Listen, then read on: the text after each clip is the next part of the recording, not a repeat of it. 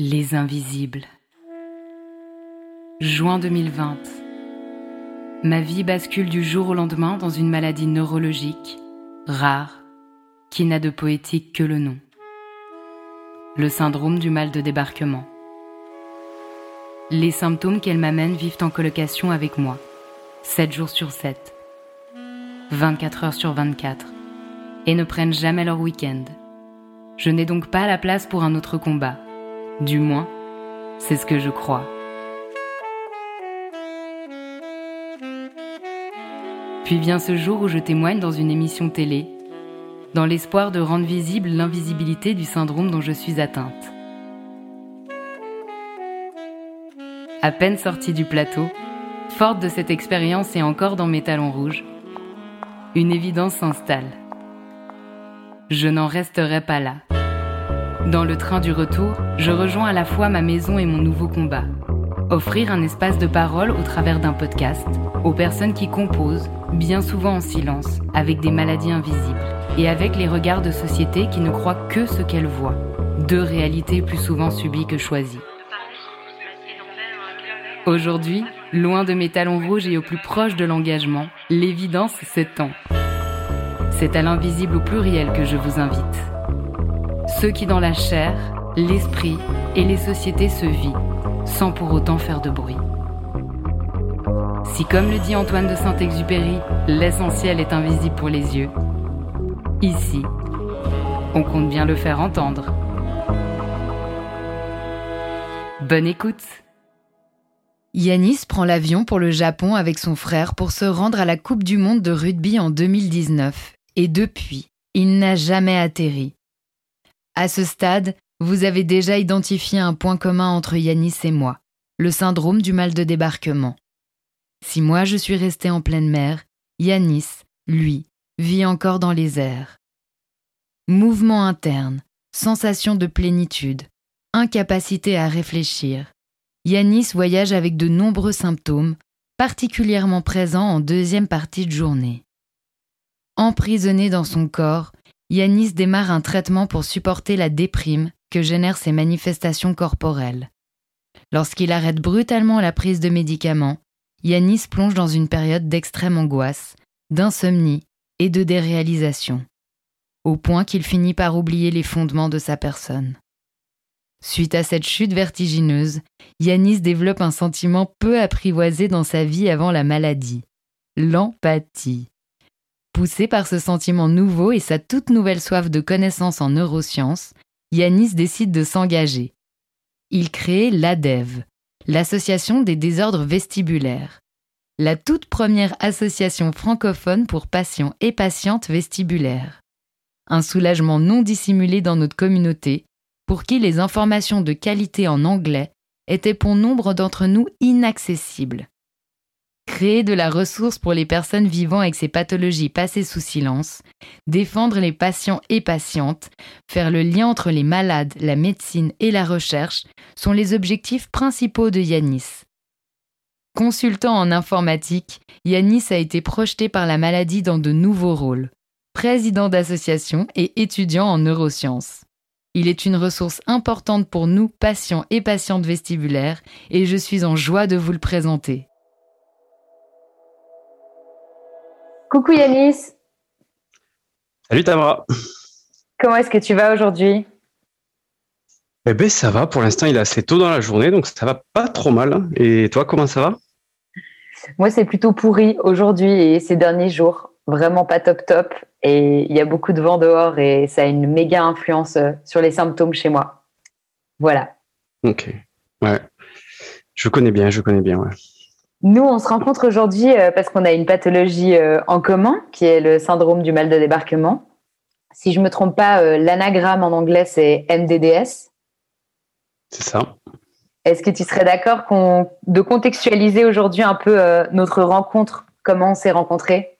Parce que c'est pas tout d'avoir la même pathologie, mais il y a quand même un moment donné où on a fini par se rencontrer, toi et moi. Et est-ce que tu t'en souviens? Euh, oui, ben, au final, on s'est rencontrés euh, sur la page Facebook euh, du, mal de débarquement, où je pense qu'on recherchait l'un et l'autre des, des réponses à nos questions et peut-être des, des, solutions et une éventuelle, une éventuelle cure, j'imagine. C'est comme ça qu'on s'est rencontrés. Après, c'est vrai que du coup, tu es passé toi dans une émission de télé où tu as parlé, ben voilà, de cette pathologie, de ce qui t'arrivait. Euh, et moi derrière, j'ai avancé sur sur d'autres projets qui ont fait que tu es l'une des premières personnes que j'ai contactées, vu que tu avais déjà fait un peu une démarche on va dire médiatique ou public. Et voilà, c'est à partir de là qu'on a commencé à discuter un peu plus et qu'on a commencé à démarrer, euh, à démarrer certains projets ensemble. Et est-ce que tu peux nous raconter quand et comment les symptômes sont arrivés dans ta vie? Oui. Alors du coup, pour moi, ça a démarré. Alors euh, c'est assez, assez paradoxal. Ça a démarré avec un superbe voyage. Donc du coup, euh, là, ben, du coup, tes, auditeurs vont pouvoir voyager un petit peu euh, avec nous, même si ça n'a pas été. Enfin, c'est un peu un voyage sans fin, hein, soit dit en passant, parce que j'ai pas encore atterri moi. Mais, mais voilà. Alors du coup, tout a commencé avec un voyage en 2019 qu'on avait prévu depuis super longtemps avec mon frère pour aller à la Coupe du Monde de rugby qui s'est tenue au Japon en 2019. donc voilà, et moi et mon frère, ben, on est du sud de la France, donc fan fan de rugby et du Stade Toulousain d'ailleurs, je tiens à le préciser tant qu'à y être. Euh, et du coup, voilà, on est parti, on est parti euh, au Japon. On a fait un premier vol, donc on est monté à Paris là, à la capitale. Euh, ensuite, on a fait un premier vol pour aller à Moscou. Et là, à Moscou, escale, donc rien de rien de spécial. Et puis après, on a pris un vol donc de Moscou jusqu'à Tokyo. Et en atterrissant à Tokyo, je dirais approximativement une heure. Donc, bon, on a repris les transports parce que Tokyo, c'est super grand. Euh, on a repris les transports et arrivé au bout d'une heure, on s'arrête pour manger en bas de, l'hôtel qu'on avait pris. Et euh, là, pendant le repas, euh, je sens pour la première fois ces sensations bizarres. Je me sentais dans le vague, comme une espèce de, de mouvement interne assez, assez spécial. Donc, je me suis pas, je me suis pas trop, trop fixé dessus au début euh, en pensant que c'était le jet lag en fait, parce que j'ai quand même pas mal euh, voyagé déjà dans ma vie. Euh, j'ai déjà fait le, le, voyage du coup vers l'est, donc du coup vers l'Asie. Et à chaque fois, c'est vrai que j'ai quand même quelques quelques jours de jet lag et j'étais un peu habitué. Donc jusque là, bon, rien de trop grave. Euh, je, suis allé me coucher. Donc on était dans un hôtel capsule. Là, c'est rigolo. C'est les c'est les hôtels qui sont euh, c'est des espèces de petits, petits lits là qui sont sur le mur et on est dans une espèce de cocon. Enfin, c'est assez rigolo. Et donc, du coup, je me souviens que la première chose que j'ai pensé, alors c'est assez débile, mais, mais bon, c'est, ce que j'ai vraiment pensé. Je me suis dit, ouais, il y a des, il y a des tremblements de terre au Japon, en fait. Et moi, j'ai la capacité de sentir les tremblements de terre avant qu'ils arrivent. Et c'est à ça que j'ai pensé, mais je me souviens, c'est vraiment une de mes premières pensées. Euh, et voilà, c'est vraiment là la première rencontre avec ces symptômes. Euh, après ça, on a continué notre voyage. Et du coup, ben, c'est là euh, du coup que j'ai commencé un peu à m'inquiéter, même si on a continué notre voyage et ça m'a empêché de rien. Mais, euh, mais ce qui m'inquiétait, c'est que ben, ça continuait et puis euh, j'avais sensation. Alors d'abord, quand j'étais allongé euh, au sommeil, ça, ça n'a pas trop bougé. Et puis à la marche, en fait, à la marche, cette sensation euh, ben, de marcher sur quelque chose de pas stable. Alors des fois, alors ça, ça a un peu disparu. Et des fois, j'avais l'impression euh, un peu comme euh, comme quand on est à l'aéroport et qu'on est sur un tapis roulant là qui qui nous aide à avancer. J'avais cette sensation là d'avancer presque un peu plus vite euh, que que ce que j'avance. Et, du coup, c'était assez bizarre euh, avec la, sensation de pas stable. Donc du coup, bah, derrière, ça m'a pas empêché de reprendre l'avion quelque chose comme une dizaine de fois pendant ce voyage là. Euh, plus de faire une croisière. Enfin, en gros, pour euh, MDDS, moi, j'ai fait la, j'ai fait la totale. Hein. J'ai dû prendre. En gros, on a fait, euh, je sais pas moi, on a fait un road trip en, à Taïwan hein, parce que c'est un pays que j'adore. Après, on est retourné au Japon, on y est resté quasiment un mois. Et ensuite, on est parti au Vietnam, parce que j'habite au Vietnam. On est allé fêter mes 30 ans euh, avec des amis à moi qui étaient. Donc, on a fait le Vietnam du nord au sud avec euh, tout un tas d'escales et tout un tas de visites, puisque bon, l'objectif était de, de montrer ce pays à, à mon frère et, à des amis qui nous avaient rejoints. Et après, on est allé en Thaïlande pour finir par un petit vol euh, de, de Bangkok jusqu'à Oslo, où, où, là, en atterrissant, j'ai vraiment compris que qu'il se passait quelque chose. Parce que là, quand je, quand je suis arrivé à Oslo, euh, là, j'ai vraiment compris qu'il y avait, il y avait un truc, ouais. Et voilà, après, je suis rentré en France. Et, et voilà, là, après, ça, ça, a été le début du côté plus euh, médical et plus compliqué, quoi. Tu parlais de manque de stabilité. Est-ce que tu serais d'accord de nous d'approfondir un peu quels symptômes se manifestent chez toi? En tout cas, à ce moment-là, dans, dans cette période de vie, et je crois qu'il y a des choses qui ont un peu évolué maintenant, mais est-ce que tu serais d'accord de, de nous parler vraiment des symptômes? Oui, bah, les symptômes, c'est ceux vraiment que j'ai cités. Les, vraiment, les premiers symptômes, c'est sensation euh, de mouvement qui est là, euh, alors qui est sous-jacente en permanence, euh, mais que je peux éventuellement occulter. Alors comme beaucoup le, enfin beaucoup le savent, non pas forcément. Mais en fait, ce qui est assez rigolo dans ce petit syndrome là du mal de débarquement, c'est que le mouvement nous enlève les symptômes, en tout cas les symptômes de, tangage ou de, mouvement interne. Donc du coup, moi, comme j'ai beaucoup voyagé pendant cette période-là, il y a plein de fois où je je le ressentais pas, notamment quand je me déplaçais, quand j'étais en voiture, en bateau, en avion ou autre, ben, rien du tout quoi. Du coup, bah, c'est assez, c'est assez rigolo.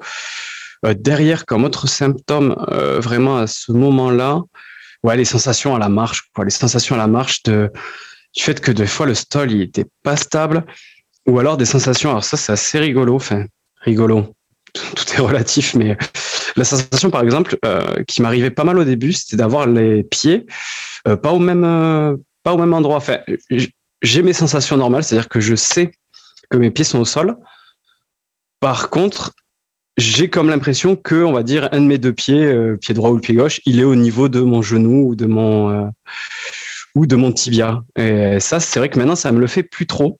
Mais au début, par contre, c'était complètement ouf, quoi. J'ai l'impression euh, vraiment comme si, comme si j'étais un, un dahu. Alors, je sais pas si vous savez ce que c'est qu'un dahu, mais c'est une espèce de, de, bête là fantastique qui a les pattes plus courtes l'une l'une que l'autre. Et du coup, ça, la sensation, elle est assez, c'est assez marquant comme sensation parce que ça n'a pas de sens en fait. Ça n'a pas de sens de souvenir. Ce syndrome, a, en gros, n'a pas vraiment de sens en soi, mais mais bon. Et est-ce que tu as eu d'autres symptômes associés, euh, comme on a pu voir un peu sur le site de la Fondation du mal de débarquement, ou avec lesquels moi je euh. peux vivre, comme euh, la fatigue chronique, les nausées, le brouillard cérébral, les troubles cognitifs, tout ça, c'est des choses que tu as aussi expérimentées ou pas particulièrement? Euh, oui, oui. Alors, c'est vraiment pour, pour expliquer tout ce qui se passe là. J'en étais au retour à Paris. En fait, euh, Bon, pour situer le contexte, moi normalement j'avais un visa pour aller vivre au Canada euh, que j'ai vraiment eu du mal à, avoir, mais que j'ai eu. Et en fait, j'étais censé reprendre l'avion, mais un mois après être euh, retourné en France. Euh, et là, du coup, bah, moi, je suis allé voilà chez le médecin en pensant que tout ça allait être réglé avec, euh, je sais pas moi, une pilule miracle ou une séance de kiné ou je ne sais quoi. Mais franchement, je pensais pas que ça allait être aussi long. Et donc tout ce que tu as cité, euh, moi je l'ai pas eu en symptôme de suite en fait.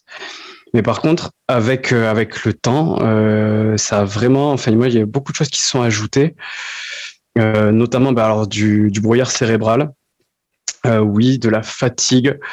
il y a eu vraiment bon, après le, la partie morale moi qui a été très forte, en sachant que j'ai aussi une espèce de alors Enfin, moi, c'est assez bizarre mes symptômes. Euh, comme je, t'expliquais, ben, le matin, ça va plutôt bien. Et euh, du coup, ça va de, pire en pire dans la journée, euh, chose qui est toujours le cas. Et en plus de ça, euh, moi, j'ai des espèces de sensations au niveau de la tempe, alors du temporal gauche, euh, qui sont pas, alors c'est pas douloureux, c'est pas comme comme une migraine ou une douleur de migraine, mais c'est plutôt comme une sensation de plénitude, comme si j'avais une, alors, je sais pas, comme une espèce de, de boule au niveau de la tempe. Euh, J'arrive pas trop à l'expliquer. Et en fait, plus cette sensation présente, euh, plus je sens que, en fait, je, perds un peu mes capacités. Alors, je déteste ça. Je j'aime pas beaucoup que je perds un peu mes capacités euh, à, réfléchir. Euh, et, voilà, ça me, fatigue aussi. Et du coup, les symptômes que j'ai cités, donc les tangages et toutes ces sensations-là, sont plus fortes à ce moment-là. En plus de ça, la sensation, elle peut un peu s'étendre jusqu'à la mâchoire. Euh, mais au niveau là du, du haut de la, de la mâchoire, c'est assez spécial. vraiment, moi, c'est vraiment localisé à gauche. Alors là, ces derniers temps, à ce niveau-là, ça va beaucoup mieux. mais il y a une période où ça, là, c'était catastrophique. C'était surtout en hiver. Alors, je sais pas si c'est lié pareil au climat ou à autre chose, mais euh, mais voilà. après cet hiver, ça n'a pas été autant, mais le premier hiver que j'ai passé et le second, ça a été euh, ça a été vraiment quelque chose. Euh, surtout quand on est un peu dans la l'inconnu et et qu'on sait pas du tout bah, du tout à quoi, enfin qu'est-ce qui nous arrive en fait, hein, tout bêtement. Donc ça c'est aussi une autre partie à gérer qui est assez assez compliquée quoi. Hmm. Est-ce que du coup, parce que toi, c'est arrivé en 2019, tu, tu, disais, donc ça fait trois ans maintenant Ça fera trois ans, ouais, en septembre, le 18 septembre exactement. Mmh. Autant dire on n'oublie pas la date. Hein. Non, on s'en souvient. Ouais, on oublie. Ça, c'est sûr qu'on n'oublie pas, moi. Atterri à Tokyo le 18 septembre 2019 et je m'en souviens encore, ouais. Mmh. Est-ce que sur ces trois dernières années, il y a quand même des choses que tu as pu apprendre, appréhender avec ce syndrome Ou voilà, comment tu as avancé avec ça? Euh, ben, apprendre, ouais, apprendre. Alors ça, c'est assez, euh, c'est assez marrant que tu dis ça, parce que là, j'étais en train de réfléchir à moi, euh, justement en Asie, quand j'ai découvert ce symptôme, euh, ces syndromes, euh, et que je, j'ai commencé à tomber sur le site là de de la fondation du, du MDDS, et quand j'ai commencé à lire ça, et que c'était à vie, que ça pouvait durer, etc j'étais terrifié. Vraiment, j'ai été terrifié. Je pense que ça fait partie un peu du, du, fait que je me suis, je me suis penché dessus. Il y a un truc qui est, qui est assez intéressant, c'est que mine de rien, j'ai énormément appris euh, sur moi-même déjà. Et ça, c'est énorme. En termes aussi de, bah, de nouvelles informations, de tout ce que j'ai pu apprendre en sciences, en neurosciences, en médecine, euh, etc et toutes les choses sur lesquelles j'ai pu là euh, entreprendre et sur lesquelles je suis en train d'entreprendre encore. Euh, c'est presque la partie positive en fait de, ce syndrome parce que ben, derrière c'est dur et vraiment ben, c'est, quotidien et, c'est quelque chose pour lequel ben, on on peut pas vraiment s'échapper, on va pas se mentir. Mais derrière, d'un côté, j'ai quand même énormément tiré de, de, ce souci en fait.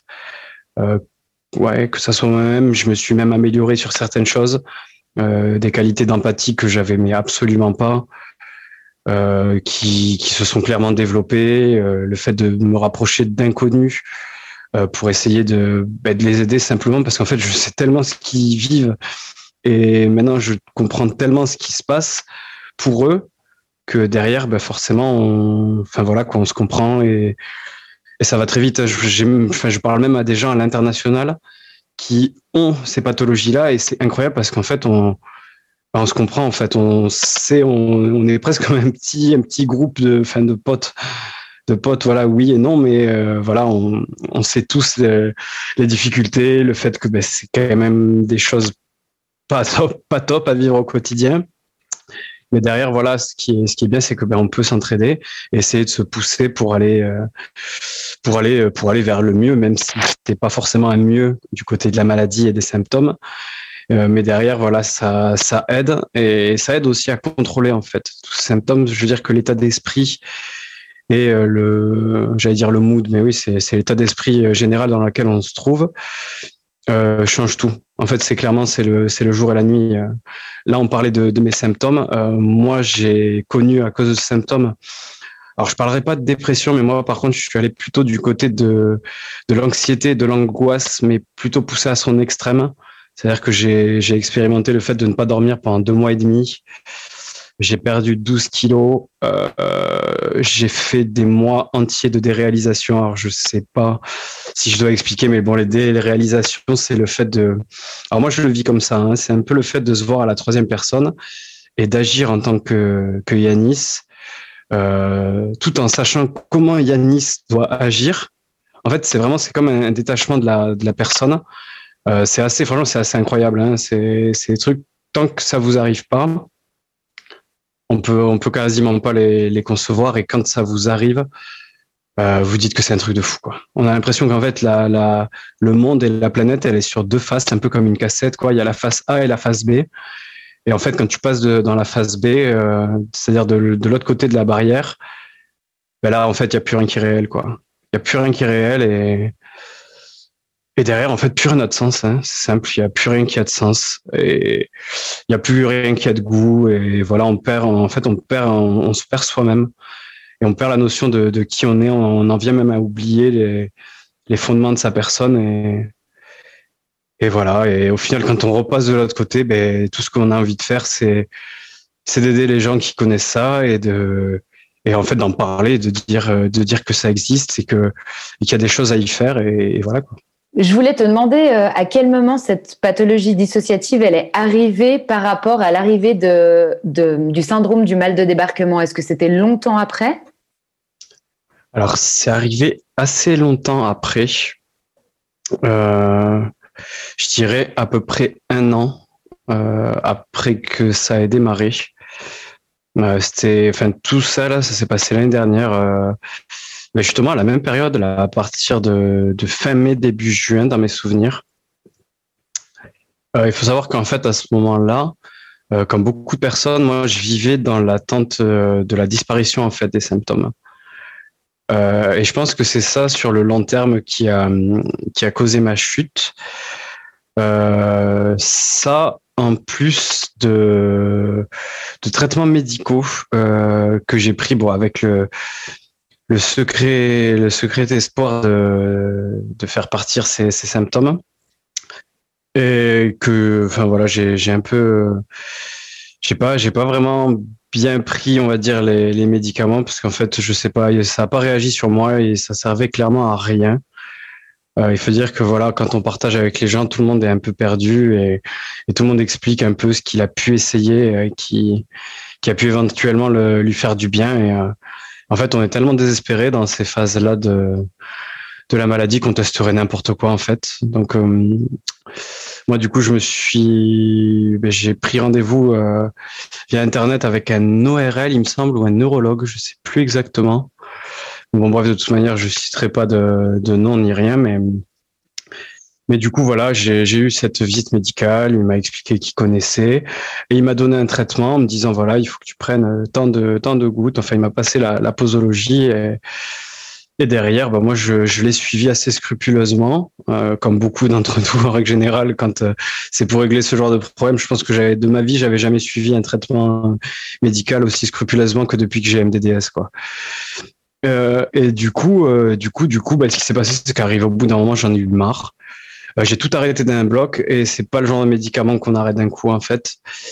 Et là, par contre, je l'ai payé cash. Donc vraiment, voilà, si je peux passer ce message euh, réellement sur ces, certains médicaments, euh, sans, enfin, sans trop les citer, mais on peut dire, en, voilà, en gros, les benzodiazépines et, et d'autres et d'autres médicaments un peu un peu costauds, des neuroleptiques ou autres.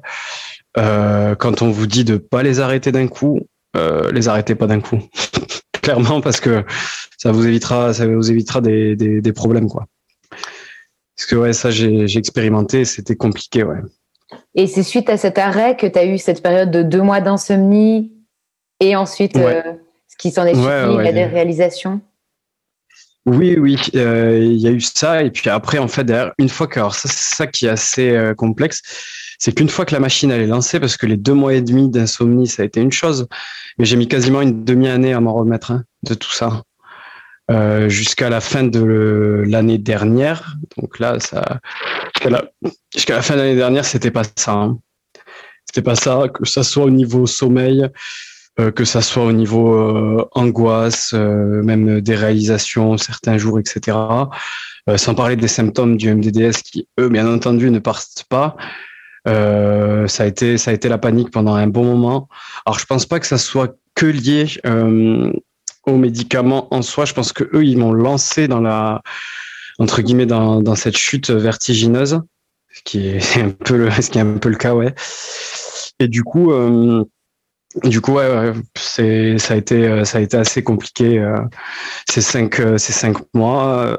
mais d'un côté, c'est ça qui m'a aussi poussé à, prendre mon téléphone et, à contacter, et à contacter voilà des, des personnes pour, euh, pour, démarrer, euh, pour démarrer un projet euh, dont on parlera là par la, par la suite. Hmm. Du coup, tu es vraiment à un moment donné arrivé à un point de, de rupture. Ah oui, clairement.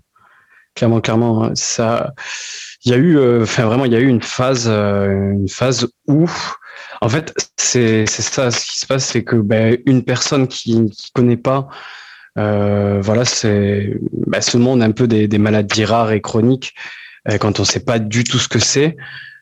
moi, le MDDS, vraiment, comme je l'expliquerai, c'est en fait c'est être enfermé dans son corps avec des sensations qui sont pas les siennes et avoir aucun échappatoire. Mais vraiment aucun échappatoire, c'est-à-dire que euh, tu peux essayer de te mettre par terre, de te cacher de ce truc, ça te quittera pas. Tu peux pas t'échapper et tu es face à toi-même. Et en fait, le souci qu'il y a, c'est que même s'il y a les autres qui te soutiennent, qui te parlent, etc., tu es seul face à toi-même.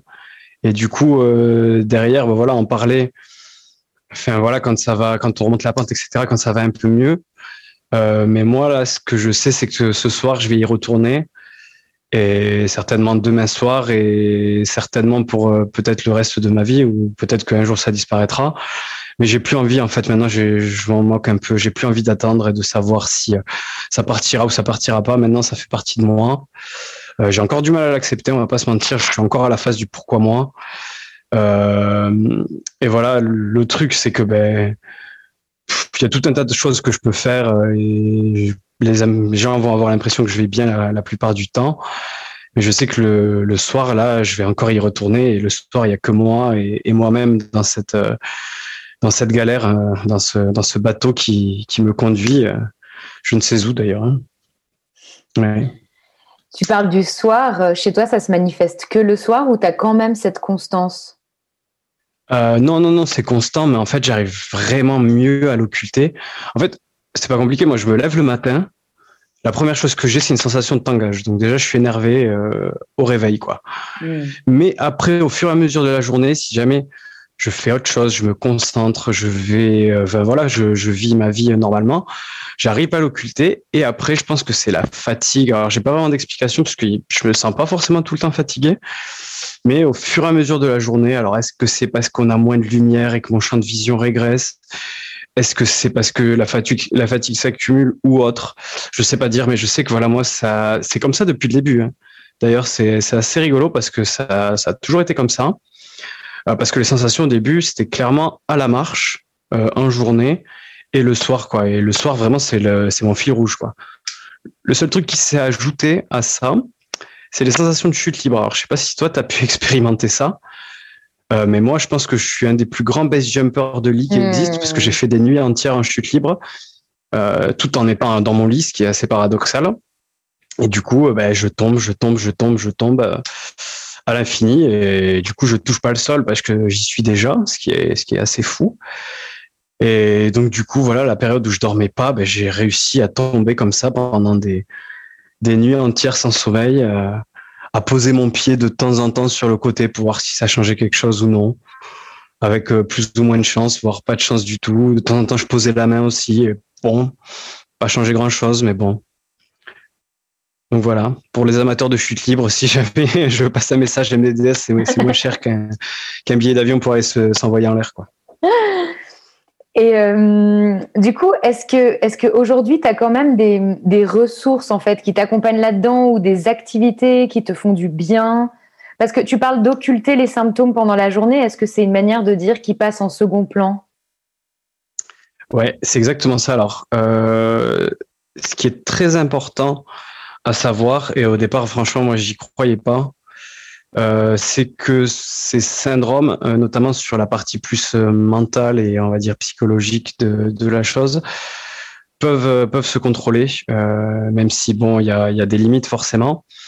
moi, dans mon cas, et c'est très important de dire ça parce que on va passer beaucoup de temps à essayer de voir comment ça se passe pour les autres et voilà et ce qui va, enfin voilà ce que les gens peuvent y faire, etc il faut jamais oublier que chaque individu va avoir euh, sa manière de réagir et chacun va avoir ses, son, son, chemin. Donc, bah, il faut, il faut expérimenter. Alors moi, c'est assez, enfin, c'est assez paradoxal ce que je vais vous dire maintenant par rapport à ce qu'on va dire ensuite, mais soit. Alors déjà, un truc qui est très important moi de mon côté, c'est arrêter. Euh, là, j'ai arrêté complètement euh, d'aller chercher des réponses, notamment sur Internet. Euh, moins je m'en occupe, mieux je me porte. Euh, j'ai trouvé des manières, on va dire, détournées de m'en occuper.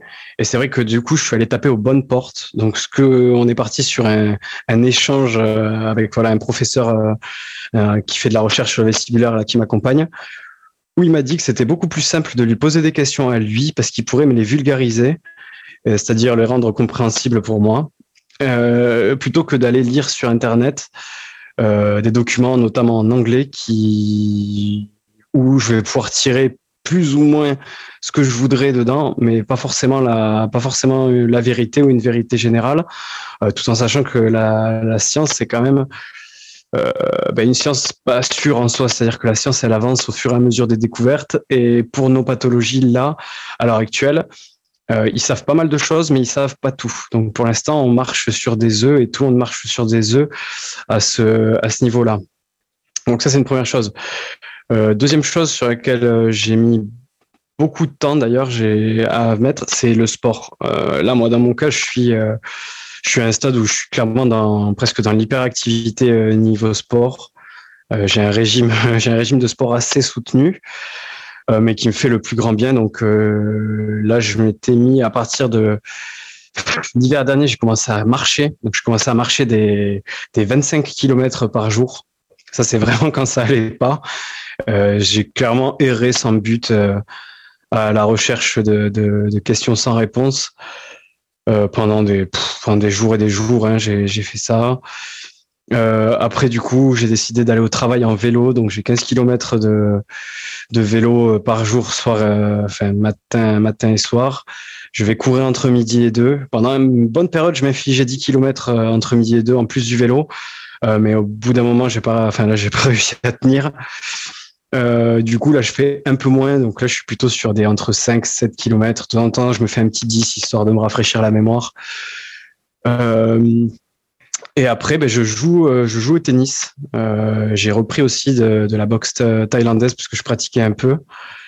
Euh, donc voilà, je fais tout ça. Et après, ben, du coup, moi, je prends plus de médicaments. Je vais plus voir de médecin non plus. Euh, même si j'ai trouvé des super médecins et que je suis bien entouré. Euh, mais j'estime que là, pour l'instant, j'en ai pas besoin et j'irai les, j'irai les voir quand j'en aurai besoin. Hmm. Quand tu parles de sport, est-ce que ça t'aide euh, de manière ponctuelle sur le moment ou ça se pérennise sur plusieurs jours?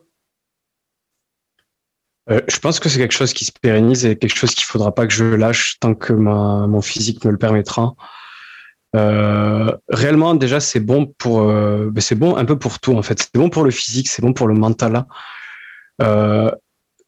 Je, il y a quelque chose qu'il faut que je dise, mais euh, c'est peut-être un peu bête, mais c'est pas, c'est pas grave. Mais euh, c'est des pathologies qui, qui sont dures pour tout le monde. Moi, je peux parler que de ce que je connais. Euh, pour un homme, en fait, c'est, enfin moi vraiment, j'ai, j'ai vécu de manière, enfin ouais, de manière très très négative dans le sens où où j'aime pas, j'aime pas ne pas avoir la maîtrise de, de, mon corps et notamment ma force physique.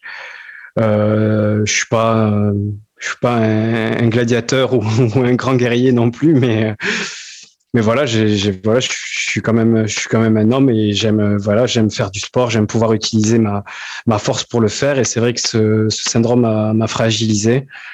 Euh, beaucoup fragilisé et, du coup ben, ça m'a amené à beaucoup me déprécier et en fait, le fait de retourner euh, vers le sport et de refaire entre guillemets la paix avec son corps et de voir que ben oui, ça marche au bout d'un moment, que je suis capable de m'infliger euh, tout un tas de choses, que oui, j'ai du cardio, euh, oui, je prends des muscles, euh, oui, ce qui était difficile hier est moins difficile demain parce que derrière, je me suis fait mal.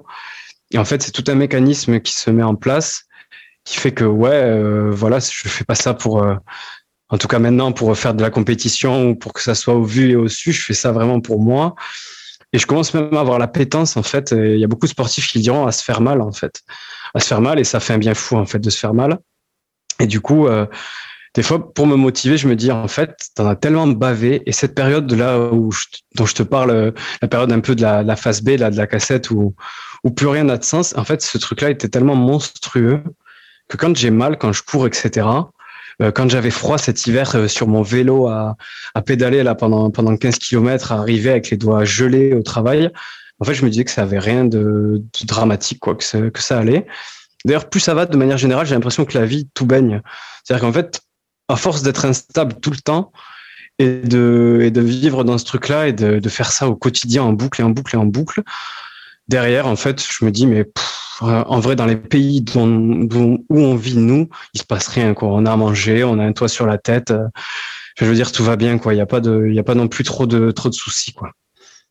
C'est intéressant ce que tu dis, euh, ça me résonne beaucoup. J'ai l'impression euh, depuis quelque temps, parce que moi ça fait deux ans que je vis avec ce syndrome, que euh, j'ai une manière de, de, de, de, me confronter à la vie qui est complètement différente qu'avant. C'est-à-dire que ce qui va, qui va déstabiliser énormément la majorité des gens, et, moi aussi à une certaine époque, tout d'un coup va un peu me couler dessus.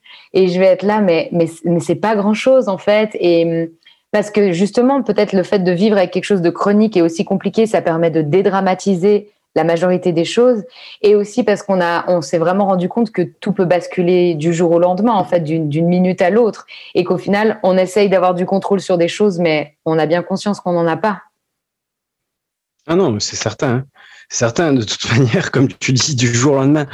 Euh, moi, en toute honnêteté, je suis passé de enfin backpacker en gros j'ai voyagé réellement j'ai eu je vais pas mentir sur ma vie j'ai eu une vie euh, qui a été super cool jusqu'à jusqu'à mes, mes 20 ans et après un peu plus tard vers 23 24 ans je suis parti à l'étranger et à partir de là j'ai pu voyager euh, rencontrer des gens voir plein de choses le monde est, le monde est juste fantastique et tout ce que j'ai pu voir euh, je m'attendais clairement pas pour mes 30 ans à faire un énième voyage où j'allais encore une fois profiter. Cette fois-ci, là, je partais pas pour euh, pas pour travailler et pour rester. Cette fois-ci, c'était que du plaisir. Je m'attendais pas pour mes 30 ans à recevoir en cadeau une maladie neurologique euh, qui qui c'est en plus de ça s'avère chronique.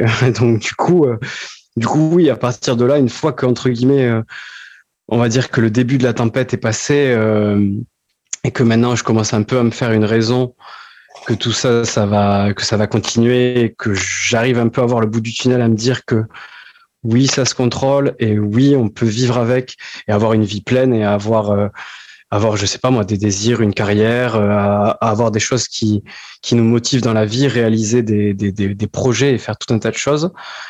Euh, du coup, du coup, non, pour moi, enfin, il y a plus grand chose qui est, qui est dramatique. Il y a plus grand chose qui est dramatique et, et ça, c'est chouette dans ce, enfin, dans ce syndrome, hein, si on peut trouver des points positifs. Quand tu parles de projet, euh, justement, tu viens tout dernièrement de, de créer une association, si je me trompe pas. c'est ça. C'est ça, c'est ça. Du coup, euh, ben c'est un peu aussi le pourquoi de, de, de cette podcast. Euh, c'est même, c'est un peu pour, euh, ben pour parler de, de Adev que toi tu, tu connais bien. Euh, parce que tu as été, et tu es d'ailleurs toujours euh, maintenant un membre euh, de ADEV, mais tu as été la, ben, la première, première à participer du côté patient, bien sûr, parce qu'il y a, il y a un chercheur qui, qui lui a démarré avec moi. Ben, on va faire un petit peu, un petit peu l'historique. Donc du coup, ben, ben de, de, toute cette période un peu un peu délicate que j'ai connue, il se trouve que un jour, pareil, en, errant sans but un peu sur Internet, j'ai fini par trouver un groupe de recherche euh, qui s'appelle le, GDA Vertige, euh, qui est un groupe de recherche donc situé à Marseille, donc au niveau du, CHU, euh, du Centre hospitalier universitaire de Marseille, où il y a donc un laboratoire pluridisciplinaire où, où ils font de, la recherche sur, sur les pathologies vestibulaires et le vestibule de manière générale. Donc, euh, donc j'ai pris mon, téléphone tout simplement et puis j'ai euh, appelé Christian euh, Christian Chabert, avec lequel j'ai commencé à échanger. Et voilà, de fil en aiguille, on, a commencé à créer ADEV. Avant que tu poursuives, est-ce que tu pourrais nous définir déjà ce que ADEV veut dire et désordre ou pathologie vestibulaire D'accord. Alors du coup, ADEV, c'est l'association des désordres vestibulaires. et donc du coup, le vestibulaire, je vais essayer de l'expliquer du mieux que je peux, euh, enfin simplement. À l'heure actuelle, donc tout ce qui va être vestibulaire, euh, ce qu'on appelle l'organe vestibulaire, c'est l'oreille interne. Alors il faut savoir que notre oreille est constituée de deux morceaux, on va dire ça comme ça, la cochlée et le vestibule. Euh, la cochlée, elle, elle est en charge de récupérer le son Donc, euh, elle va nous permettre ben, d'entendre et de pouvoir analyser euh, le son qui nous entoure. Donc, c'est très important. Et le vestibule, lui, il a une fonction un peu complexe qui va nous aider à nous repérer dans l'espace et à éventuellement ben, nous déplacer. En fait, il va faire un peu le lien avec plusieurs capteurs qui vont être la vision, les capteurs podo, donc tout ce qui va être ben, les pieds, les ligaments, tout ce qui va nous permettre de sentir la pesanteur en fait. Et, euh, voilà. Et donc avec cette oreille interne, on va pouvoir se situer dans l'espace, pouvoir faire des mouvements et pouvoir euh, se, mouvoir, on va dire ça, sur, euh, la Terre, comme, tout, un chacun. Et alors, quelle maladie rentre dans la catégorie des désordres vestibulaires? Tu as des exemples? Euh, oui, alors du coup, ben, il y a beaucoup, malheureusement, il y a, beaucoup, y a beaucoup de maladies. Euh, du coup, il va y avoir tout ce qu'on appelle les ménières. Alors, ménière, c'est une maladie, euh, c'est une maladie euh, du coup de, l'oreille interne qui en règle générale fonctionne par crise, où voilà, les personnes ont des crises de vertige rotatoire qui sont très longues. Euh, qui peuvent causer voilà des nausées, des vomissements. Apparemment, c'est très dur. C'est une maladie qui est vraiment très très dure. Euh, du coup, nous dans l'association, ben, on va aussi en parler. Euh, il y a des névrites euh, vestibulaires ou des labyrinthites qui sont aussi des, pathologies euh, qui elles-mêmes aussi fonctionnent par crise. Alors, faut dire que voilà, les ménières, faut savoir que c'est une maladie qui, elle aussi, est une maladie chronique. C'est-à-dire que les personnes qui ont ménières ont à une régularité différente des crises. qui en plus de ça s'accompagne d'une baisse de l'ouïe, donc la cochlée aussi elle est touchée. Enfin, c'est c'est des pathologies assez dures, assez assez graves. Euh, les névrites et la labyrinthite, c'est pareil, c'est euh, ça, ça, intervient par crise. Et en fait, c'est des soucis au niveau des nerfs qui conduisent les, les informations euh, ben, de l'oreille interne vers le cerveau. Alors bon, pareil, hein, moi je connais un petit peu parce que forcément je m'y suis intéressé, mais je suis pas, je suis pas voilà ni un professionnel ni un scientifique. Euh, voilà, je m'y suis intéressé puis j'ai pu lire là en travaillant sur sur l'association. Euh, il y a aussi les BPPV, donc euh, ça c'est euh, beaucoup plus de monde connaissent, c'est les cristaux dans l'oreille qui se détachent et qui vont qui vont tomber justement voilà dans l'oreille et qui vont amener ben, des, des symptômes un peu moindres mais qui peuvent être très handicapants. donc ça peut être sur quelques secondes, quelques minutes où on est complètement déstabilisé et puis ça peut entraîner des chutes. Ça arrive beaucoup à des personnes qui ont un certain âge. Euh, ça peut arriver aussi à des, à des personnes un peu plus jeunes, mais les conséquences peuvent être plus, plus graves avec des personnes euh, d'un certain âge qui vont tomber, qui vont éventuellement se faire mal. Hmm. Euh, voilà. Là, bon, j'en ai cité que quelques-unes, mais euh, des pathologies vestibulaires, il y en a quand même, euh, il y en a quand même beaucoup, malheureusement. Et, ce qui est un peu problématique, c'est que c'est surtout que c'est un peu passé sous silence. Euh, parce qu'à l'heure actuelle, euh, il y a quand même il y des méthodes euh, pour les soigner et éventuellement les traiter, mais il y a très très peu de cures en fait pour ces pour ces pathologies. après, il y a aussi d'autres pathologies qui sont les nôtres, alors qui vont être les MDDS et les PPPD. Ça, c'est des pathologies un peu un peu bizarres parce qu'en fait, au niveau fonctionnel, le praticien ou quand on va aller chercher un petit peu, euh, je pense que tu es, bien au courant, euh, IRM, scanner euh, et, toute la panoplie de diagnostics qu'on peut qu'on peut essayer d'avoir. Euh, ben en fait, il n'y a rien qui ressort quoi. Il n'y a rien qui ressort, c'est-à-dire que l'organe vestibulaire répond correctement. Il n'y a rien de, il a rien de spécial sur le scanner IRM, on voit rien du tout. Par contre, il y a plainte. Donc le patient, lui derrière, il a quand même une une vraie plainte. Alors, il faut savoir que ça a été longtemps, longtemps euh, catégorisées comme euh, comme des pathologies euh, où ben on sait pas du coup souvent on pense que c'est psychiatrique où les gens étaient renvoyés directement sur des des psychiatres ou des psychologues etc alors que eux se sentent pertinemment euh, sains d'esprit. Et euh, voilà quoi ils se demandent comme moi et toi j'imagine moi je me suis demandé si vraiment je devenais pas fou quoi parce que c'est clairement moi c'est arrivé du jour au lendemain sans prévenir. Et ça a pas eu enfin ça avait aucun sens cette histoire euh, donc, euh, donc voilà, là, l'assaut, euh, elle se lance pour, ben, pour prendre un peu la, défense de, ben, de tous ces patients-là, qui à l'heure actuelle n'ont pas, pas d'association, et aussi vraiment pour faire le lien entre ben, le monde médical, le monde de la recherche et le monde des patients, parce qu'on n'est clairement pas là, et ça c'est c'est une volonté qu'on a depuis le début. De toute manière, j'ai démarré euh, tout ce projet avec avec un chercheur, donc on n'est pas là pour faire ni la guerre aux chercheurs ni la guerre aux, aux médecins. C'est clairement l'inverse. Hein. C'est plus justement pour rassembler tout le monde, parce que je pense que tout le monde a sa part dans dans ça. C'est-à-dire qu'il faut que les praticiens eux-mêmes euh, en apprennent plus sur ces pathologies. Du coup, ben, la recherche, eux, ils, vont pouvoir fournir ça. Euh, si les patients derrière, voilà, s'y intéressent et s'éduquent aussi, ben, derrière, ça va motiver la recherche. Donc, en fait, derrière, l'objectif, c'est vraiment de créer un cercle vertueux et d'amener euh, ben, le, plus de, personnes à, pouvoir avoir le soutien dont ils ont besoin et puis aussi à se responsabiliser dans le sens où, ben, vu que ces pathologies à l'heure actuelle sont pas maîtrisées forcément à 100% du point de vue médical, il faut aussi que ben, le, patient prenne sur lui-même et fasse les efforts qu'il faut pour trouver son mieux-être euh, lui-même et euh, ne pas ne pas toujours prendre le, côté ben, médecine comme enfin voilà ne pas être passif face au médecin et vraiment essayer de d'agir soi-même pour son propre salut et de, trouver les moyens d'un mieux-être parce que faute de cure, euh, on, va essayer de tabler au moins sur le mieux-être. Hmm. Donc il y a vraiment des partenaires qui sont influents au sein de cette association actuellement. Euh, ben là, à l'heure actuelle, on, a quand même pas mal de pas mal de monde qui, qui nous suit, euh, ben notamment au niveau de la recherche en France et même même à l'international du coup. Euh, on a aussi des médecins, donc des ORL, des neurologues euh, qui nous suivent, beaucoup de kinés vestibulaires aussi. Et ça, je pense que c'est très important parce que je pense que c'est les c'est les personnes qui sont en première ligne et qui au final voient le plus de patients. Donc je pense que c'est super important que, tous ces gens-là soient ben, avec nous, hein, de, près comme de loin, de toute manière, ou qui, qui connaissent, qui puissent orienter les patients vers, euh, ben, vers de la ressource. En fait, vraiment, moi, mon objectif là, c'était de de faire en sorte en fait qu'il y ait de la ressource sur internet en francophone.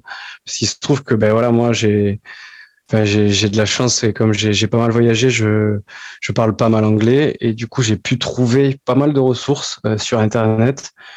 Même si c'est pas forcément enfin quand on le lit d'un point de vue de patient c'est pas forcément de la ressource qui est toujours très rassurante surtout quand on est un peu au début de la pathologie euh, mais derrière, en fait, ce que je me suis rendu compte, en fait, tout ça, c'est clairement mieux que rien. Euh, il y a aussi quelque chose que j'ai oublié de citer.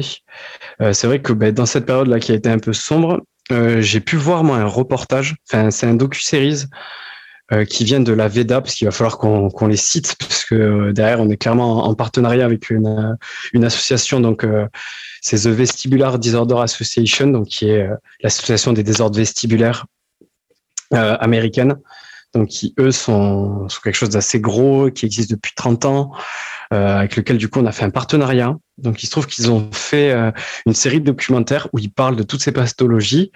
Et en fait, cette, euh, bah, cette série documentaire qui a été faite par Kimberly Warner, qui elle-même a MDDS et que, avec qui je, je, suis en contact et je discute assez régulièrement. en fait, j'ai appelé tout est, parti de là, en fait. Quand j'ai pris mon téléphone pour appeler le GDR Vertige, au départ, moi, j'appelais, euh, franchement, j'étais un peu énervé, quoi. J'étais un peu énervé dans le sens où, euh, surtout que ben, l'interlocuteur que j'ai eu, donc qui s'appelle Christian Chabert, maintenant je vais, le, citer. Quand je lui ai expliqué tout ça, il était au courant de tout. Et moi, au tout début, je voulais les appeler pour leur dire non, mais attendez, là, vous êtes en train de me dire que vous, vous êtes au courant de tout ça qu'il y a certainement des, dizaines de milliers de personnes, euh, plus ou moins, ou, je pense même des, millions de personnes qui ont ces pathologies, et qu'à l'heure actuelle, nous en France, qui est clairement pas un pays non plus du, tiers monde ou un pays, euh, voilà, un pays où c'est plus compliqué, on n'a rien quoi, on n'a pas de ressources, etc. Et c'est là que du coup, euh, Christian Chabert a eu bah, il m'a dit en fait simplement, il m'a dit cet appel, je l'attends depuis depuis maintenant des années. Et euh, voilà, on est parti sur, euh, le principe d'essayer de, lancer quelque chose. Alors, on a démarré par un meeting dans ma voiture alors que j'étais au travail, c'est très marrant, euh, tous les deux, en septembre de, l'année dernière, donc 2021, qui a abouti donc au fur et à mesure à la création en février de cette année de l'association. Puis ensuite, là, en mars, avril, on a, on a fait l'affiliation avec la VEDA. Et maintenant, là depuis, bah, là, depuis quelques semaines, même pas une semaine, on commence à lancer les réseaux sociaux, les publis. Il y a le site internet qui arrive, donc du coup, qui va être relié au site de la VEDA avec un nom de domaine en français euh, pour pour qu'il soit facilement euh, accessible pour euh, pour pour les Français. Et voilà, là on part sur plein de petits projets. On va aussi distribuer des tracts parce que c'est super important parce qu'il y a beaucoup de gens qui peuvent pas qui n'utilisent pas Internet et qui ont quand même la pathologie. Donc, on va essayer de mettre ça dans les salles d'attente pour qu'ils puissent accéder aux informations. Hmm. Et comment tu peux expliquer l'intérêt de ce scientifique aussi à s'engager euh, dans cette association-là? Il dit, ça fait des années que j'attendais cet appel, c'est que c'est quand même assez fort. Bah, il faut savoir que du coup, Christian Chabert, euh, bah, il a un membre, alors je vais pas, je vais pas dire, mais il a un membre euh, de sa famille proche, voire même très proche, qui, qui est lui-même patient vestibulaire. Euh, et du coup, il connaît lui-même euh, la, la, problématique. Et il m'a dit, en plus, ça fait pareil, c'est assez entre guillemets rigolo ou paradoxal. Euh, donc lui, qui est maintenant, je pense, depuis 30 ou 40 ans chercheur dans le domaine du vestibulaire, euh, connu et reconnu, qui a été aux États-Unis, donc voilà, qui est quelqu'un qui connaît bien le sujet. Eh ben, lui-même a été euh, désarmé, alors qu'on va dire que par connaissance, il, a pu accéder à, des, ressources peut-être plus rapidement que, des patients un peu lambda. Voilà, il a pu faire en sorte que que ce membre de, sa famille puisse accéder aux, mêmes ressources. Et malgré tout ça, en fait, il a vu ce que c'était, quoi. Il a vu euh, quelle était la, problématique et que c'était quelque chose de, de longue haleine. Et du coup, c'est, je pense, pour ça et pour le fait de motiver la recherche, parce que derrière, ben, la recherche, ça va, ça va aider éventuellement euh, dans un avenir proche ou lointain euh, ben, à, soigner, à soigner les gens.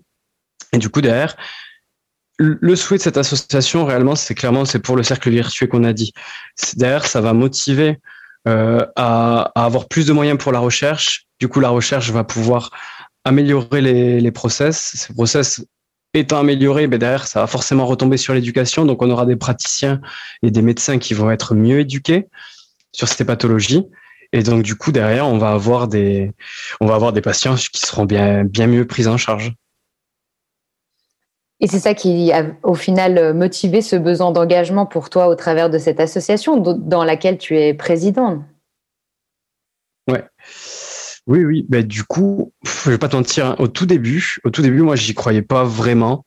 Euh, quand j'ai pris contact avec toi, ça m'a paru logique parce que j'ai vu que toi, de ton côté, tu commençais déjà à avoir un engagement et un engagement médiatique que tu avais pris d'ailleurs toute seule sans, passer par, par personne. Hein. Tu étais allé dans cette émission là sur France 2 euh, que moi j'avais pu voir en suivant sur, sur les groupes là de, du, mal de débarquement euh, francophone.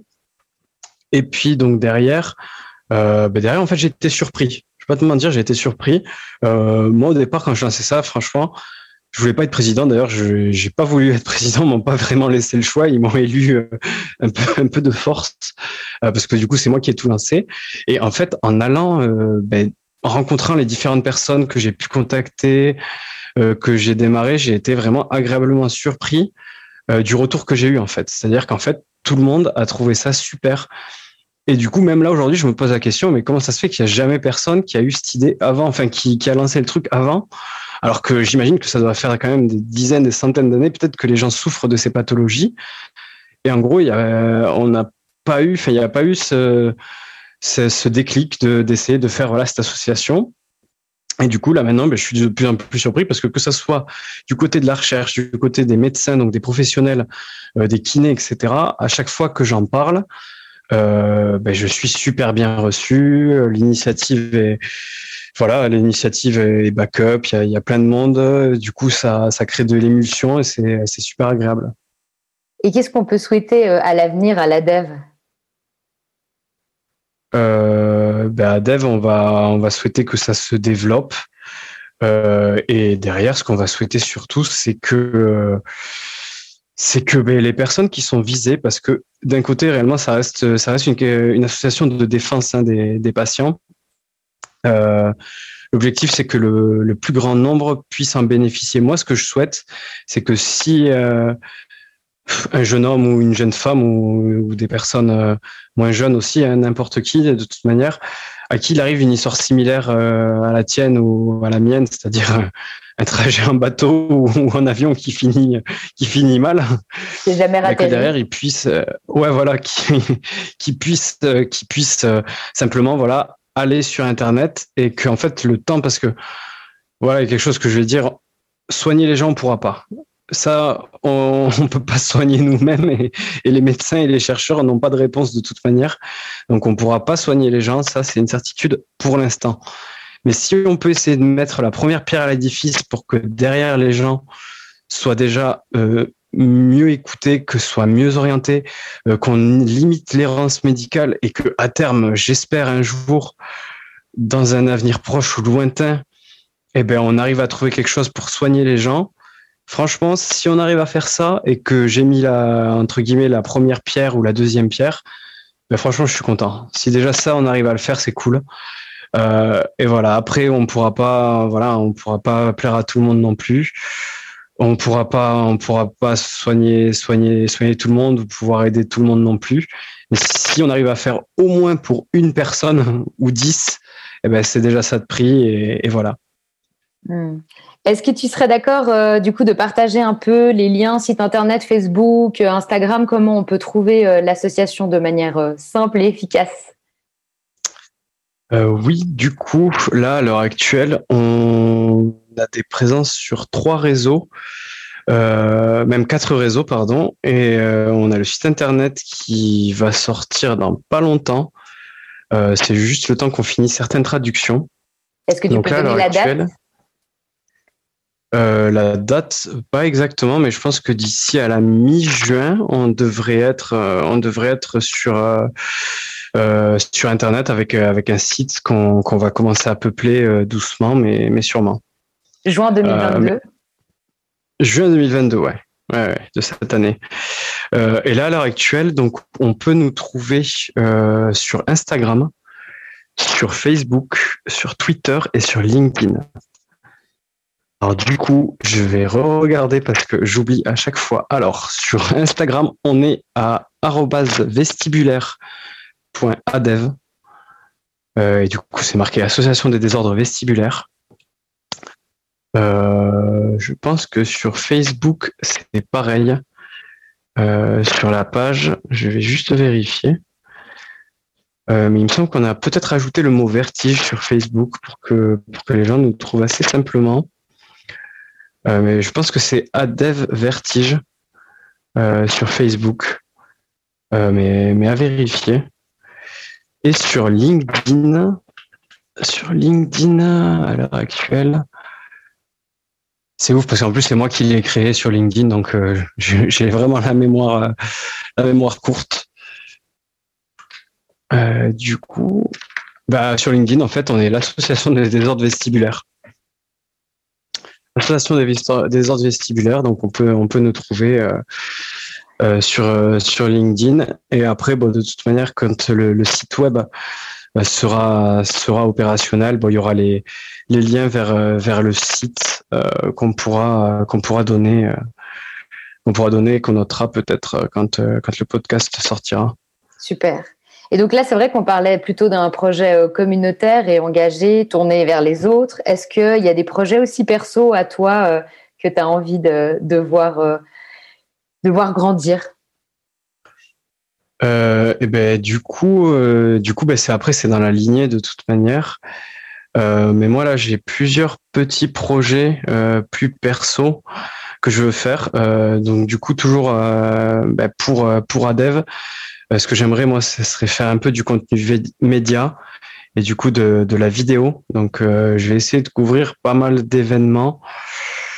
Euh, pour faire euh, pour faire du contenu, qui est de la vidéo, pour que derrière voilà on, en parle et que, que ça prenne un peu de l'essor. Euh, hormis ça, ce qui est déjà ce qui est déjà assez intéressant euh, euh d'un côté, il y a aussi le fait que je vais reprendre mes études. Donc reprendre mes études ben, dans le domaine là du vestibulaire. Alors moi du coup je suis consultant en informatique, ça a rien à voir Donc là, je suis en train de lire, de lire un petit peu des, des livres euh, du coup de neurosciences et du coup sur euh, ben, sur le vestibule et c'est c'est un tout petit organe mais il y a beaucoup de choses à dire dessus. C'est ce que je peux c'est ce que je peux dire là à l'heure actuelle. Euh, il y a beaucoup de vocabulaire à apprendre et du coup voilà je vais en profiter. Euh, pour ben, pour apprendre cet été, je vais du coup participer à l'école d'été là du GDA Vertige où c'est euh, voilà une petite semaine où on est en immersion euh, en immersion avec les personnes de la recherche euh, pour parler bah, du coup de la recherche sur les pathologies vestibulaires. Je vais pouvoir du coup couvrir l'événement, aussi pouvoir discuter avec les personnes qui ont participé, qui sont en règle générale du coup des neurologues, des ORL, des kinévestibulaires, qui pour la plupart restent quand même assez jeunes. Euh, du coup, c'est bien parce qu'on va pouvoir échanger et on va pouvoir un peu lier ben, les, mondes de la recherche, des patients euh, euh, et, des médecins. Et du coup, derrière, voilà, j'espère que ça va créer une émulsion pour pouvoir, pouvoir faire avancer les choses. Autant dire qu'on t'attend de pied ferme hein, après cette rencontre. ouais, ouais, ouais. Ben là, là, du coup, après, je vais, je vais plus pouvoir me, me, cacher euh, me cacher longtemps mais après moi ça enfin, réellement c'est super intéressant hein. je m'attendais pas au final bon ça, fait un peu cher payé pour se trouver une passion dans la vie mais mais euh, mais du coup euh, du coup ça reste quand même super intéressant parce que Bon, moi, voilà, comme j'ai dit, je suis consultant en informatique et euh, j'adore les machines. J'adore les machines vraiment au sens large. Euh, j'adore le hardware, j'adore tout ce qui est voilà, do it yourself. Alors c'est un peu fabriquer, fabriquer des choses et les faire fonctionner. J'ai toujours aimé ça depuis depuis ma petite enfance. Et il se trouve que là, je tombe sur une machine qui est quand même assez incroyable, qui s'appelle le cerveau humain. Et c'est complètement fou, quoi. C'est un niveau, c'est un niveau euh, incroyable. Alors, en plus de ça, bon, c'est c'est pas quelque chose qui qui est on va dire figé comme de la mécanique ou comme de l'informatique, euh, qui a des vraies limites physiques, etc. Euh, ce qui est incroyable avec le cerveau humain, c'est que ça évolue en permanence. Et du coup, c'est assez bien aussi dans le sens où, euh, quand on est patient des fois et qu'on connaît pas trop ces choses-là, euh, on a tendance à penser que les choses sont figées ou à se dire c'est figé, je pourrais plus faire ci, je pourrais plus faire ça, etc. en fait, ce que nous prouve la, la, la science et ce que nous prouve ben, la, la, recherche, c'est qu'en fait, les choses sont en constante évolution. Euh, l'humain évolue par rapport à, à son environnement. Euh, une personne qui a une pathologie à un certain moment de sa vie euh, va évoluer, ses ressentis, ses symptômes vont évoluer, et tout ça, ça, ben, tout ça en fait, ça donne ben, de l'espoir. Et d'un côté, ne serait-ce qu'avoir ces informations, c'est assez thérapeutique. Hein. Moi, la plasticité cérébrale, c'est quelque chose que j'ignorais complètement. Euh, en lisant euh, certains livres justement parce que euh, parce que j'étais mal et que je voulais en savoir plus. Je me suis rendu compte que oui, alors il faut pas non plus le prendre du côté euh, comment dire féerique de la chose. Hein. Ça ne veut pas dire que si on pense assez fort que nos symptômes ou que la maladie va disparaître ou qu'on s'imagine être bien, ça va arriver. Euh, mais, mais derrière, il y a quand même quelque chose à, travailler dans le sens où il euh, n'y a aucune raison pour que notre corps, notre cerveau ou même euh, les, organes qui les constituent euh, ne soient pas bien. Parce qu'en fait, l'objectif derrière d'un corps, c'est qu'il soit équilibré et qu'il aille bien. Donc en fait, il faut se dire que nos, nos organes, notre cerveau, est simplement notre allié. Lui, ce qu'il veut, c'est retrouver un équilibre. Et en fait, derrière, quand on arrive à, à comprendre ça, et qu'on se dit que ben, il faut trouver les méthodes et qu'il faut faire les efforts qu'il faut, et que ben, on voit un peu les, les résultats, et ben on, se retrouve avec une pathologie où on se croyait que c'était fini, que c'était la fin des haricots et qu'on n'en verrait jamais le bout, à retrouver ben, des, plaisirs qu'on a eus et à se rendre compte qu'en fait la vie est, longue, si on peut dire, et qu'elle elle est faite de, changements. Et du coup, ben, du coup, voilà, ça c'est vraiment quelque chose maintenant qui me qui me passionne complètement, de me dire que ben ça évolue. Si je peux le transmettre aux gens, si je peux participer à tout ça et à essayer de comprendre pourquoi et à le vulgariser pour le plus grand nombre, parce que ben, moi-même j'ai eu fait partie de ce plus grand nombre, euh, ben, ça sera avec grand plaisir. Grand plaisir euh, et c'est super. Quoi. Du coup, ça me fait rebondir sur la question euh, quel message tu souhaites faire passer aux personnes qui vivent avec des pathologies vestibulaires? Bah, du coup, oui, j'ai clairement un message à, à faire passer à, à, ces personnes. Du coup, bah, je vais m'adresser euh, aux personnes qui ont des, pathologies vestibulaires, mais je pense que ça vaut aussi euh, pour, pour toutes les personnes qui vivent avec euh, des maladies chroniques. du coup, c'est un message assez rigolo que j'ai à vous faire passer. Bah, déjà, je vais vous dire un truc, c'est que moi, je suis pas content. Vraiment, je suis pas content. je suis en colère et ça fait un moment que ça dure. Et on va dire que je suis en colère et énervé bah, tous les jours, surtout le soir comme vous, avez pu euh, l'entendre. Et du coup, je suis clairement pas en colère contre vous. Et je suis pas en colère contre quelqu'un en particulier.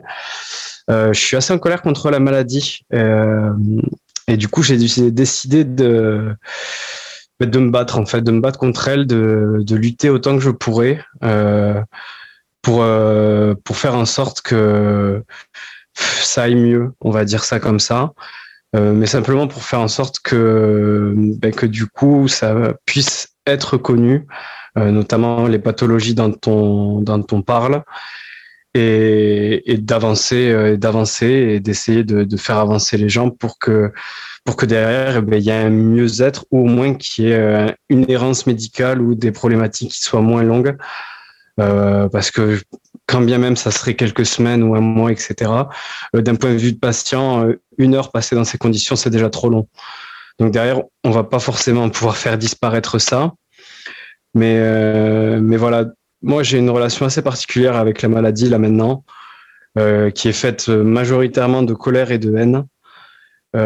Et du coup, voilà, c'est un message que je voulais passer parce que c'est des choses qu'on va souvent interpréter de manière négative mais en fait, euh, la colère, euh, la colère et la, haine, la haine contre, contre la maladie, contre, au final, contre tout, quand on est dans ces situations-là, euh, si on l'exploite à bon escient, on peut réussir à en faire quelque chose qui peut terminer de manière positive.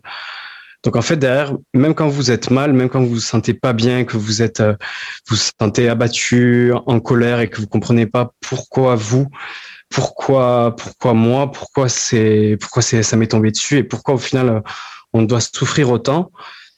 Essayez de, de voir les choses un peu autrement en essayant de tourner cette colère et cette haine comme de la motivation. Et, euh, et cette motivation derrière, eh ben, va vous donner certainement la, la force de pouvoir, euh, ben, de pouvoir euh, vous battre et de lutter contre ça. Euh, de pouvoir euh, de pouvoir essayer euh, de, de, bien vous entourer, d'avoir d'avoir vos proches avec vous, si vous pouvez. Si vous pouvez pas avoir vos proches, d'essayer de trouver des gens qui vont pouvoir vous entourer et de continuer en fait d'avancer en restant fixé sur le fait que les choses ne sont pas figées et qu'elles évoluent en fait. Et donc ça, ça reste, enfin c'est vraiment un message que je vous passais. Quand bien même vous êtes dans la difficulté, et il y a un livre super sur ça qui s'appelle Antifragile, que j'engage euh, beaucoup de personnes qui ont ces problématiques à lire. Parce que moi, vraiment, il a été euh, game changer. Donc, vraiment, il a, il a fait un gros changement pour moi, qui explique simplement qu'en fait, on peut tirer autant de bénéfices euh, que, de, que de mauvaises choses du chaos, en fait. Donc, quand vous êtes dans une situation de votre vie qui est chaotique, c'est pas pour autant que votre vie va être chaotique tout le temps. Et vous pouvez profiter de ce chaos pour améliorer les choses. Et en partant de choses qui sont pas forcément bonnes dans un premier temps, vous pouvez réussir à les tourner à votre avantage. Et du coup, en fait, plus vous allez souffrir derrière et plus vous allez pouvoir en tirer du profit si vous vous motivez grâce à ça, en fait. Et c'est ça vraiment le message que je veux que je veux passer à toutes ces personnes. Et je sais que c'est pas facile de. Je, je suis, je suis avec vous et je suis dans, dans ça au quotidien. Mais derrière, si on peut créer une émulsion, essayer de tous se pousser vers le haut et d'utiliser ben, toute cette difficulté à bon escient, ben, je, je, suis sûr qu'on pourra en tirer le, le, plus grand profit et qu'on aura, on aura des, des belles journées euh, comme on, on, les a connues avant. Ça sera jamais exactement pareil que ce qu'on a pu connaître avant mais on aura toujours ces belles journées et ces sensations qu'on a eues de, vous savez, les jours où tout, bah, tout va bien en fait, tout va bien et le monde est beau et de toute manière c'est le cas. Et voilà. Voilà ce que je voulais vous, vous passer comme message. Et si le syndrome du mal de débarquement était un super pouvoir, lequel serait-il? Le super pouvoir du mal de débarquement, ça c'est une bonne question. Tu vois, j'y avais pas pensé. Euh, ben, je dirais que là, pour moi, ça serait le super pouvoir de se dépasser, de se dépasser malgré tout en fait, de continuer à persévérer même quand même quand les choses sont pas stables, même quand les choses sont totalement instables et, et qu'en fait on, pense que c'est que c'est fini. Donc du coup, ça serait le, super pouvoir, ça serait de toujours continuer vers l'avant. Je te remercie. Je crois que d'ailleurs, tu avais aussi envie de remercier euh, différentes personnes sur cette fin d'épisode de, podcast. Ben ouais, ouais, je vais, ben, je vais en profiter ouais, pour quelques, remerciements parce que je fais pas souvent de podcast. C'est la première fois de ma vie que, que je suis interrogé sur euh, quoi que ce soit, je pense. Euh, bah, du coup, on va commencer par, euh, par les, les, quatre fantastiques, parce que c'est un peu obligatoire de, de les citer. Bon, on va commencer par, par mes parents. Euh, du coup, ben voilà, un remerciement à ma mère, donc qui s'appelle Dalila.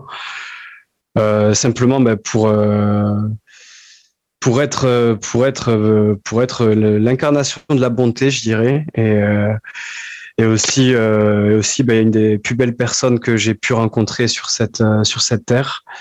je la remercie beaucoup pour pour ce qu'elle a pu me transmettre, notamment notamment ben, je sais pas moi cette cette manière qu'elle a de de réfléchir sur la vie et puis tout ce qu'elle m'apporte quand on a des, conversations sérieuses. Euh, donc voilà, c'est vraiment important de, de lui rendre hommage aujourd'hui. Euh, après, du coup, je, je parlerai de, de, mon père, donc mon père qui s'appelle Koudir. Euh, ben simplement, je lui remercierai pour la force qu'il m'a transmis et, la persévérance qu'il a, qui est incroyable. Euh, il faut savoir que quand j'allais mal, euh, ben en fait, il a été d'un soutien monstrueux. C'est-à-dire que à l'heure actuelle, mon père est d'une solidité assez incroyable. Et ben, je suis ravi de, d'être son fils et fier qu'il soit mon père parce que parce que derrière il m'a il m'a transmis quelque chose d'assez exceptionnel qui qui est une force incroyable. Euh, il a eu une vie où il a eu beaucoup de difficultés et, du coup il a quand même réussi à bien mener sa barque et moi du coup je vais faire pareil avec la mienne. Euh, voilà donc je remercie. Après du coup euh, ben, il reste mon frère et, ma sœur donc Soraya qui est ma sœur qui est qui est une une belle personne, que ça soit que ça soit sur le plan physique ou la personne qu'elle est à l'intérieur d'elle-même, qui elle-même a rencontré beaucoup de difficultés et qui qui a toujours été là, qui est qui est toujours là quand quand il y a un problème, à m'écrire, à prendre des nouvelles et à me dire qu'elle me soutient. Et ça, c'est quelque chose qui est qui est, qui est très important. là d'ailleurs, je je lui passe un un, un, hommage parce que du coup, elle va nous faire le premier enfant de la fratrie là. Euh, d'ici d'ici quelques mois et du coup ben on est très fiers et on accueillera ce petit garçon euh, avec plaisir dans, dans la famille et, et du coup ça fait de moi et Mehdi des tontons très fiers et mes parents aussi des des, grands-parents très très fiers d'elle et puis voilà et puis la dernière personne du coup c'est Mehdi euh, ben, du coup Mehdi c'est bah c'est ouais, c'est bah, c'est la seule personne je pense à l'heure actuelle qui qui sait tout de moi. Euh, il a toujours été là. Euh, faut savoir qu'on bah, on est dans la même chambre, enfin on était dans la même chambre quand on était petit, donc euh, jusqu'à très très tard, jusqu'à notre adolescence. Donc bah, c'est euh, mon meilleur ami, c'est la personne avec qui certainement je me suis battu le plus sur terre. Euh, c'est voilà mon plus grand adversaire, mon meilleur ami. Et voilà, bon lui c'est c'est le sang, quoi. Hein, c'est mon frère. Donc voilà. Euh, après, pour les autres remerciements, ben déjà, ça va aller à toutes les personnes d'Adev. Donc, une certaine Tamara Pellegrini qui a tout démarré. Donc après, il y a eu Julie. Euh, il y a eu Émilie aussi qui est avec nous. Il y a Marius, André, Valériane, Eric et Ellie qui sont avec nous. que je tiens tous à, à remercier voilà individuellement parce que sans eux, bah, du coup tout ça, ça pourrait clairement pas se faire. Parce que c'est vrai que voilà, je fais pas mal de, de choses, mais je le fais surtout parce qu'il y a des gens qui croient en moi. Et, du coup, et du coup, ça, ça aide à, à avancer toutes ces choses. Euh, je tiens bien entendu à remercier euh, Christian, Christian Chabert euh, bah, pour beaucoup de choses, mais je tiens beaucoup à le remercier, surtout pour son ouverture d'esprit, euh, parce que je pense qu'il n'y a pas non plus beaucoup de monde euh, qui, avec autant de, de, connaissances et de capacités, a quand même ce, détachement à se mettre à se mettre au niveau voilà des, des patients et à avoir l'ouverture d'esprit de s'engager dans des projets qui peuvent profiter au, plus grand nombre alors qu'il pourrait simplement continuer à, à, travailler dans ce qui dans ce qu'il maîtrise et, et, et, continuer à faire ce qu'il ce qu'il sait faire. Donc voilà je le remercie beaucoup pour ça. Je vais remercier aussi les, les Américains avec qui euh, avec qui je, je, travaille, donc Cynthia Ryan, euh, David Maury euh, et tous les membres de la VSDA, Kimberly Warner qui m'a beaucoup qui m'a beaucoup aidé et, qui m'aide encore là sur la partie vidéo avec laquelle j'ai chance et c'est d'une très très gentille personne.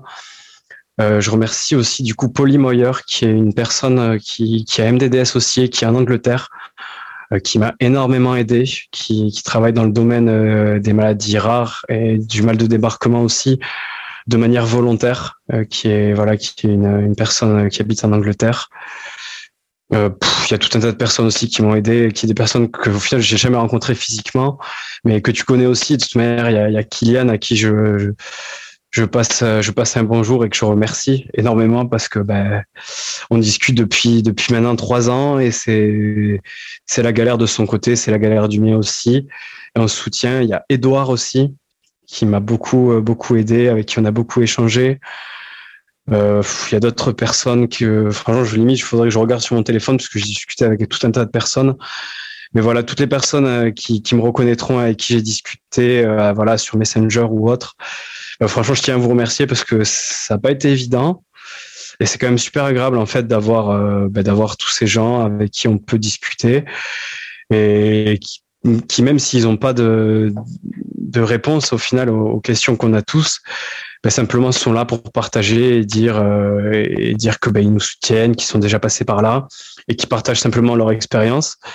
Et voilà, à travers Adev, bah, j'espère que les gens ils pourront faire ça et s'entraider, euh, s'entraider euh, entre eux. Et voilà. J'espère que j'oublie personne. Mais là, comme ça, je pense que j'ai dit merci un peu à un peu à tout le monde qui tourne autour de, de, de tout ça. Et voilà, c'est à peu près tout pour moi. Bah, du coup, moi, je te remercie déjà parce que tes remerciements m'ont beaucoup ému. de, de t'entendre parler de ta famille comme ça aussi, c'est hyper fort et puissant. Et de voir à quel point euh, les gens autour de soi, ça a un impact tellement positif, surtout quand on se sent aussi seul et isolé, avec, comme tu dis, bah, des maladies rares, chroniques. Et l'importance, en fait, de d'être entouré par des personnes bienveillantes autour de soi. Et euh, bah, je te remercie d'avoir vraiment lancé euh, cette association. Je crois que les francophones, on avait vraiment besoin euh, d'une association qui puisse, euh, qui puisse nous, comprendre, nous entendre, recueillir nos témoignages et sur lesquels une plateforme sérieuse aussi sur laquelle on peut échanger. C'est hyper rassurant de se dire que bah, il y a des scientifiques et des, médecins, enfin des personnes, euh, voilà, de plein de bords différents qui, s'intéressent à ces questions des, troubles vestibulaires et, et, on avance ensemble. Et même si, en effet, l'idée c'est pas forcément d'être porté que sur l'espoir parce qu'on sait pas combien de temps ça durera tout ça, au moins euh, on est un peu tous dans une barque euh, à avancer mhm. ensemble. Mm. Je suis assez d'accord sur ce que tu dis et c'est vrai que sur l'espoir, je voulais parler de quelque chose. Il faut faire très attention à, l'espoir parce qu'il y, y, a deux côtés euh, dans l'espoir. c'est assez paradoxal encore une fois, mais c'est toujours important l'espoir parce que parce que ben, sans ça, derrière, on perd on perd goût, on perd goût à la vie, mais il faut aussi faire attention à l'espoir dans le sens où il faut bien savoir l'orienter. C'est-à-dire que quand on vit dans l'espoir d'une cure, ça peut être très destructeur. Par contre, il faut toujours avoir l'espoir d'un mieux-être et du coup, il faut vivre avec ces pathologies-là avec toujours la conviction et toujours être sûr que ça va aller mieux, mais il ne faut pas le prendre dans le sens où ça va disparaître et ça va revenir comme avant parce que moi j'ai fait ce chemin-là et ce chemin-là ne conduit que que à, que à la destruction. Quoi. Réellement, euh, ça amène plutôt à, à du chaos qu'à autre chose. Quoi. Ouais, j'aurais pas pu dire mieux. Ok. Eh ben, merci, euh, merci Tamara en tout cas. Hein. C'était cool. Merci à toi Yanis, vraiment chouette. Allez. Merci beaucoup. À bientôt. ciao, ciao.